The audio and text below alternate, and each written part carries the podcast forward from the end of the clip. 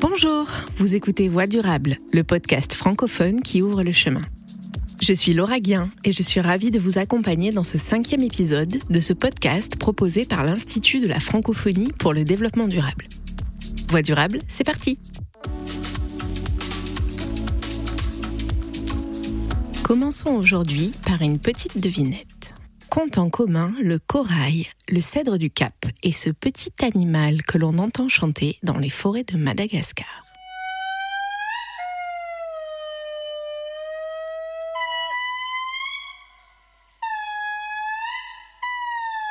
Ce petit lémurien Indri Indri que nous venons d'entendre, les coraux et les cèdres du Cap font tous partie de la grande famille de la biodiversité qui regroupe toutes les espèces du monde vivant. Autre triste similitude, tous trois sont en danger critique d'extinction. Et ce n'est pas un phénomène isolé. On estime aujourd'hui à 1 million le nombre d'espèces animales et végétales menacées de disparition les activités humaines ont plus rapidement et profondément modifié les écosystèmes lors des 50 dernières années que depuis les débuts de l'humanité. Résultat, notre biodiversité s'appauvrit, notre planète s'artificialise. Et ce phénomène s'accélère. 75% de l'environnement terrestre est désormais gravement altéré par les activités humaines. Et 66% de l'environnement marin est également touché. Cet appauvrissement des milieux terrestres n'est pas sans conséquences. La biodiversité rend de nombreux services écologiques, climatiques et économiques aux humains. Alors, comment défendre notre biodiversité? Comment lutter contre cette artificialisation du monde Pour évoquer les solutions qui s'offrent aux citoyens des pays du Nord, nous ferons un détour par la Belgique avec l'association Natagora, qui agit et milite pour préserver les richesses naturelles à Bruxelles et dans toute la Wallonie. Mais tout de suite, je vous propose de vous rendre dans le pays de notre Indri Indri, Madagascar, où des solutions de conservation tentent de répondre aux enjeux de ce sanctuaire de la biodiversité mondiale. Bonjour Sound Radzuel. Bonjour Laura. Vous êtes la présidente du conseil d'administration de la Fondation pour les aires protégées et la biodiversité de Madagascar. Alors je rappelle à nos auditeurs que la FAPBM est la première fondation environnementale d'Afrique subsaharienne. Il s'agit donc d'une fondation qui joue un rôle de premier plan dans la préservation des espèces naturelles dans un pays qui affiche une biodiversité parmi les plus riches du monde. Comment s'explique la présence de cette biodiversité dans un pays comme Madagascar et en quoi est-elle unique? En effet, Laura, on ne le dira jamais assez, Madagascar est un sanctuaire de la biodiversité mondiale. Alors, comme vous le savez certainement, c'est la situation géographique et historique exceptionnelle qui ont permis l'évolution d'une biodiversité unique avec un taux d'endémicité élevé, tant en matière de flore que de faune. C'est-à-dire que à Madagascar, le plus grand pourcentage de flore et de faune ne vit qu'à Madagascar. Par exemple, il y a sept des huit espèces de baobab qui sont endémiques de Madagascar. Et bien sûr, il y a les lémuriens l'Indri Indri, qu'on appelle affectueusement euh, Papa Kout, le père de Kout. Kout, c'est un surnom de petit garçon. L'Indri Indri ne peut vivre que dans les forêts naturelles de l'Est malgache. On ne verra jamais un Indri Indri dans un zoo ou dans une réserve, mais c'est vraiment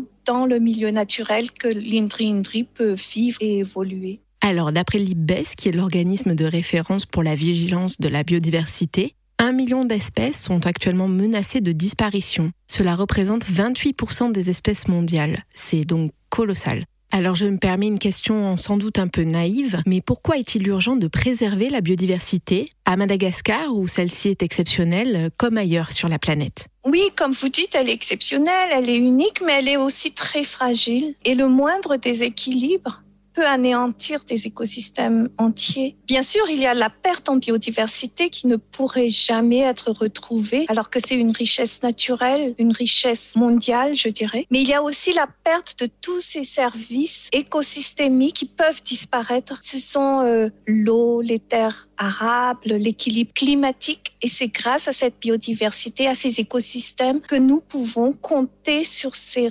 richesses qui maintiennent l'équilibre euh, sur Terre. Et donc, la perte des écosystèmes, la perte des services écosystémiques entraîne euh, des phénomènes euh, vraiment climatiques extrêmes comme la sécheresse, la désertification, l'intensification des cyclones, par exemple. Donc, c'est important que nous préservions cette biodiversité pour protéger les services écosystémiques que la biodiversité nous apporte. Si les actions dévastatrices euh, se poursuivent, ça va aussi se retourner contre l'homme puisque précarité va s'accentuer, les besoins vont augmenter. Sur le long terme, il n'y aura pas de perspective de développement durable. C'est un cercle vicieux entre précarité, activité non durable, accentuation de la précarité. Donc, c'est tout ce, cercle que nous devons briser et, et inverser la tendance. Qu'est-ce qui menace particulièrement la biodiversité malgache à l'heure actuelle? Alors, il faut être honnête avec nous-mêmes. Ce sont les actions anthropiques qui sont la principale menace. Ce sont les feux, la culture sur brûlis, la coupe de bois,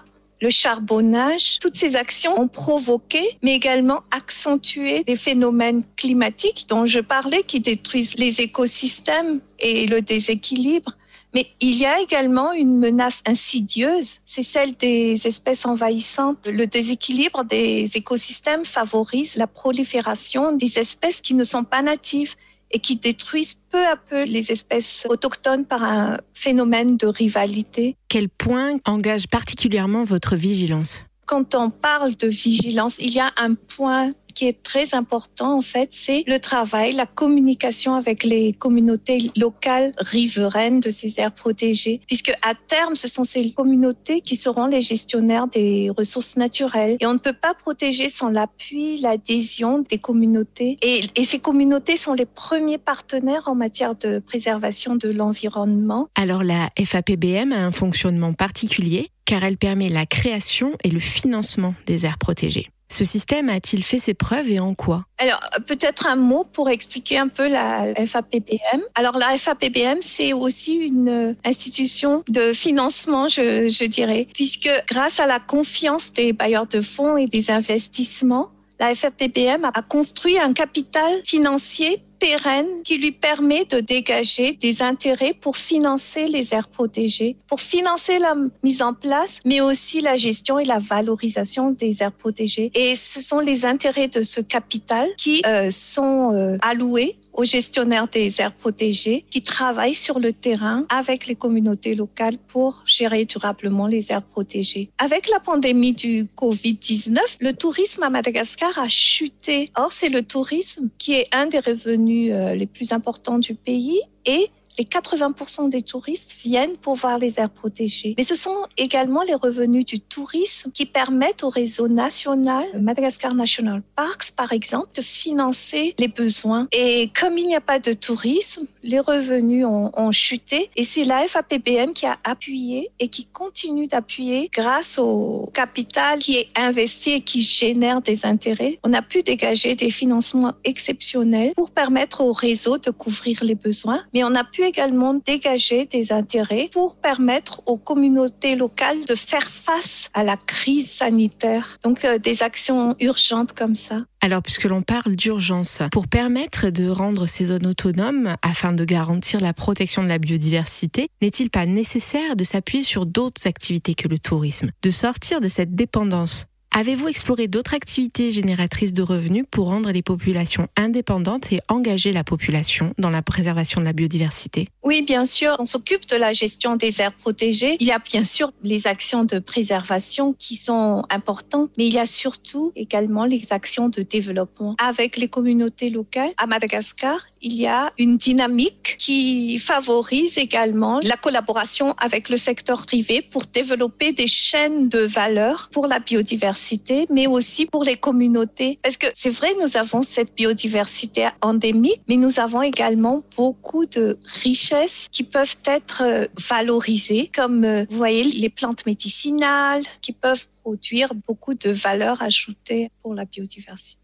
Plus globalement, euh, selon vous, peut-on construire une dynamique mondiale de préservation de la biodiversité, au nord comme au sud, à Madagascar comme ailleurs dans le monde? Oui, bien sûr, il y a une dynamique mondiale et il y a des conventions internationales, mais voilà, cette dynamique mondiale, ces conventions internationales, il faut savoir les traduire en actions concrètes au niveau national et au niveau local également. Et pour cela, il faut des financements. Vous savez, la biodiversité, c'est une richesse. Comme toute richesse, il faut investir pour recevoir des bénéfices et augmenter toujours cette richesse. Et cet accès au financement est très important pour les pays du Sud, là où la biodiversité la plus diversifiée est la plus importante. Alors, nous devons vraiment nous unir pour favoriser le développement des pays de méga diversité, je dirais, et de maintenir ou même de créer cet équilibre entre l'homme et la nature. Êtes-vous confiante pour le futur de la biodiversité, à Madagascar comme dans le monde?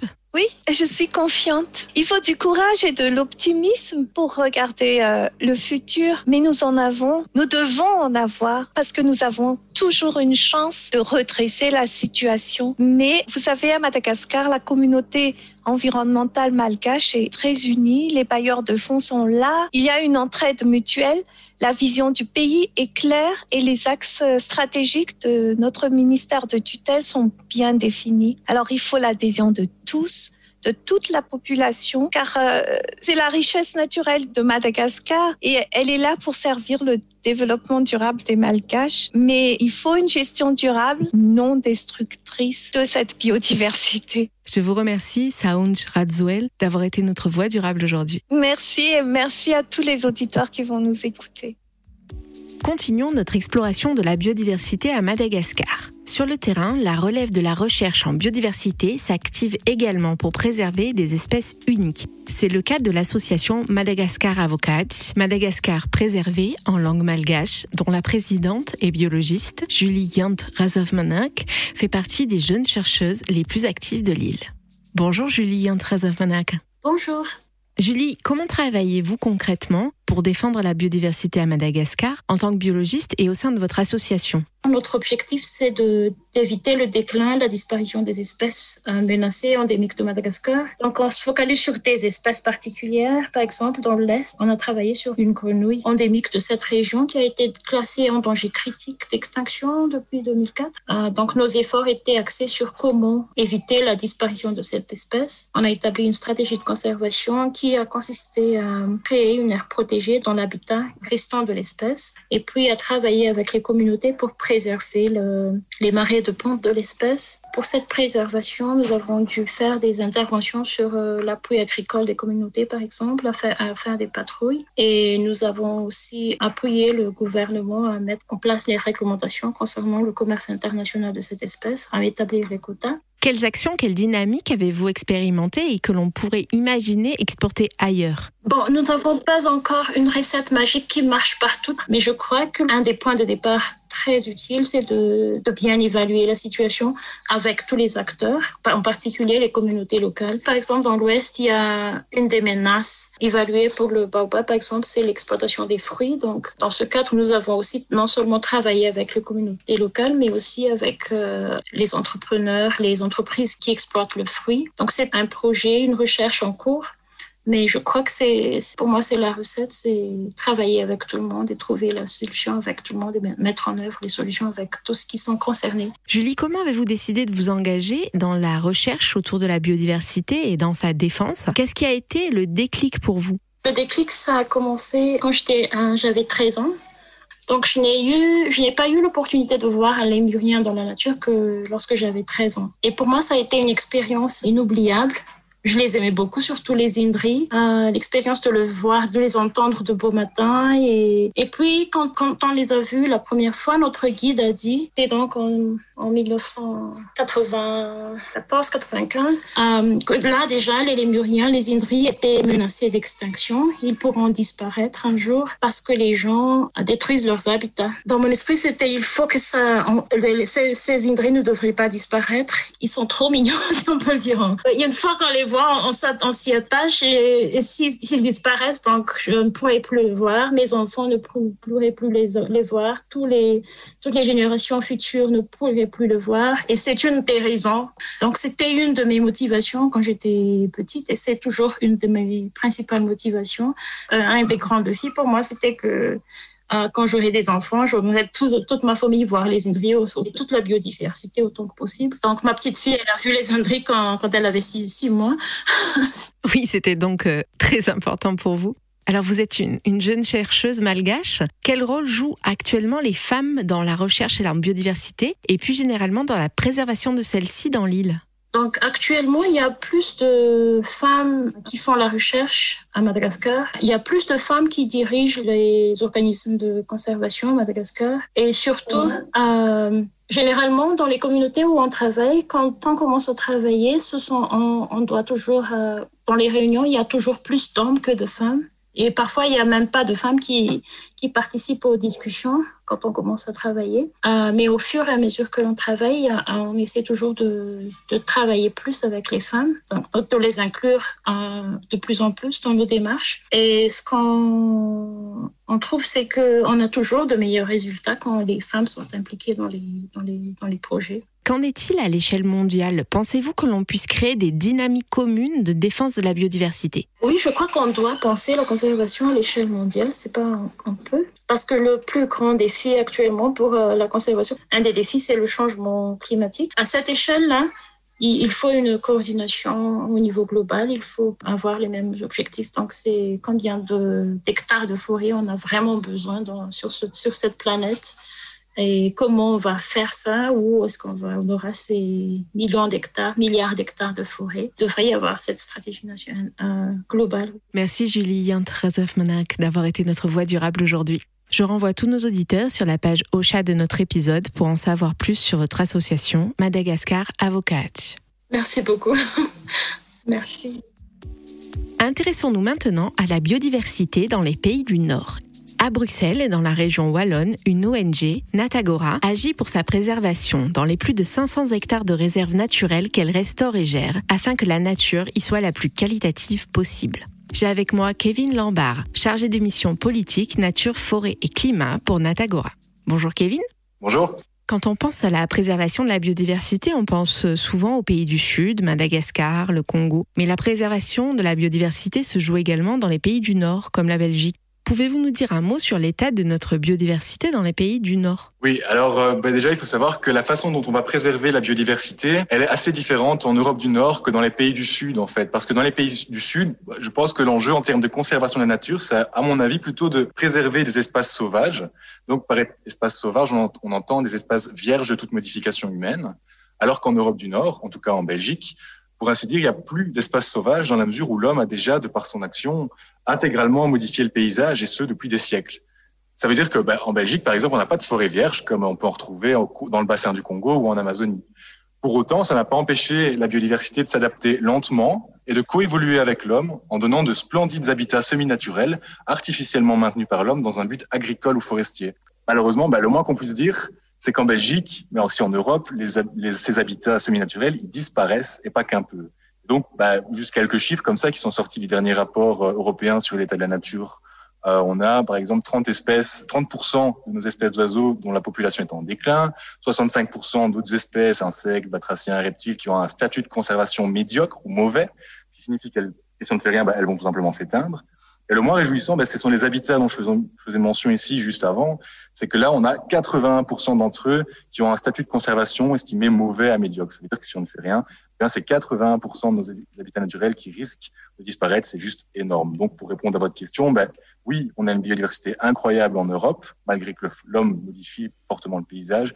Et oui, cette biodiversité, elle est en danger critique. Qu'est-ce qui menace particulièrement la biodiversité belge ou européenne à l'heure actuelle? Prenons par exemple le cas des espaces fermés qui nous environnent le plus directement, les champs, les prairies. Donc il faut savoir que avant la deuxième guerre mondiale, en fait, ces milieux-là accueillaient vraiment une biodiversité prodigieuse. Et ça, pour vous en convaincre, vous pouvez simplement aller lire les rapports des naturalistes des années 1910-1920. C'est absolument fascinant. Et le déclin, on va dire qu'il s'est vraiment amorcé après la Seconde Guerre mondiale, avec euh, donc euh, notamment la mise en place de ce qu'on appelle le plan Mansholt en 1972, qui était supposé à l'époque préserver les agriculteurs de la banqueroute suite à l'ouverture des marchés. Et donc pour faire simple, ce plan, il dit supprimer les petites fermes, augmenter la surface des fermes, mécaniser, homogénéiser les cultures, mettre un maximum de pesticides d'engrais pour qu'il y ait un maximum de rendement. Et donc, ben, c'est vraiment trois gros problèmes dans ces milieux-là. C'est, première chose, les énormes surfaces monospécifiques, du graminées par exemple. Deuxième problème, les engrais chimiques solubles. Et ensuite, les pesticides. Alors, ben, les espaces monospécifiques, ben, ça empêche en fait d'avoir un certain désordre, une certaine hétérogénéité du milieu, alors que la biodiversité s'épanouit justement dans des milieux désordonnés, peu ou pas entretenus. Et ensuite, ces engrais, ben, parce qu'ils sont solubles, ils contaminent les nappes, phréatiques ou bien ils ruissellent, ce qui donne lieu à un phénomène qui s'appelle l'eutrophisation. Ce qui est, faut tout simplement dire qu'il y a trop d'azote dans le sol. Et quand il y a trop d'azote dans le sol, c'est pas anodin parce que ça concerne quand même 99% des sols de la Wallonie. Et l'excès d'azote est toxique pour les plantes sauvages parce que la plupart des plantes sauvages sont dites oligotrophes. Ça veut dire qu'un excès de nutriments dans les sols ne permet pas leur croissance optimale. Et ça impacte évidemment la diversité florale et la faune qui en est associée. Et le troisième facteur, comme un coup de grâce à la biodiversité, c'est vraiment la mise à mort pure et simple par les pesticides des, plantes et, euh, des, espèces animales qu'on ne souhaite pas voir sur le lieu de culture. Alors en Europe, la Belgique fait office de bon élève dans la lutte pour la préservation de la biodiversité. Où en est le pays face à cet enjeu? Moi, je, suis quand même quelqu'un d'optimiste, donc je pense très sincèrement qu'on va vers un mieux. Donc, euh, par exemple, notre ministre de l'Environnement s'est quand même engagé à créer 1000 hectares de réserves naturelles par an elle a permis de débloquer également un budget qui, à ce jour, jamais été égalé pour la biodiversité euh, dans le contexte euh, du plan européen de reprise économique post-Covid. Voilà, moi je trouve que le budget, malgré tout, il est insuffisant pour vraiment un retour d'une nature des qualités. Mais malgré tout, c'est un début. C'est un début qui est tardif, certes, mais c'est un début quand même. Voilà. Si on veut, on peut parler aussi euh, de choses qui sont peut-être moins réjouissantes, parce que, par exemple, je pense à, à l'agriculture et à la nouvelle politique agricole commune qui ne prend pas encore, on va dire, pleinement compte des enjeux environnementaux même si pour la première fois, les ONG ont pu euh, participer à la rédaction de cette politique agricole commune. Kevin, quelles sont selon vous les actions concrètes qui peuvent permettre aux citoyens d'agir au quotidien pour préserver notre biodiversité? Tout simplement, ce que je dirais, ce serait d'aller, d'arrêter d'aller au supermarché, en fait, parce que en faisant ça, on peut nuire à la biodiversité chez nous via, via un soutien à l'agriculture et à la sylviculture intensive ici, mais aussi ailleurs via la déforestation des zones sauvages. Voilà, enfin, il faut quand même se dire que les, marges de l'agrobusiness se font sur le dos des paysans et des forestiers, ce qui les oblige quelque part à opter pour des pratiques qui surexploitent nos sols et qui donc défavorisent la biodiversité. Le chiffre d'affaires du secteur agricole wallon, c'est 2,8 milliards d'euros. Le chiffre d'affaires de l'agrobusiness belge, c'est 52 milliards d'euros, soit 20 fois plus. Donc il y a vraiment besoin d'inverser la tendance. Le conseil ultime que je donnerais, c'est finalement acheter bio, acheter local, acheter de saison et supprimer les intermédiaires au maximum ou du moins si vous n'achetez pas bio, achetez au moins local au fermier du coin. Je pense que c'est vraiment la meilleure manière de préserver la biodiversité, c'est s'engager dans son quotidien en termes de consommation durable. C'est là que l'enjeu se fait. Quoi. Je vous remercie Kevin Lambert d'avoir été l'une de nos voix durables aujourd'hui et je renvoie nos auditeurs sur la page web de votre ONG Natagora. À bientôt. Merci à vous. Voilà, Voix durable, c'est terminé pour aujourd'hui. Je tiens à remercier tous ceux qui ont participé à ce podcast et toute l'équipe de l'IFDD en particulier Lionel Gossamnik et Claire Chitecat qui m'ont aidé à préparer cette émission, Thibaut Garnier qui l'a montée et mixée. Vous pouvez retrouver tous nos épisodes sur la page Ocha de notre émission. Quant à moi, je vous dis au mois prochain pour de nouvelles voies durables.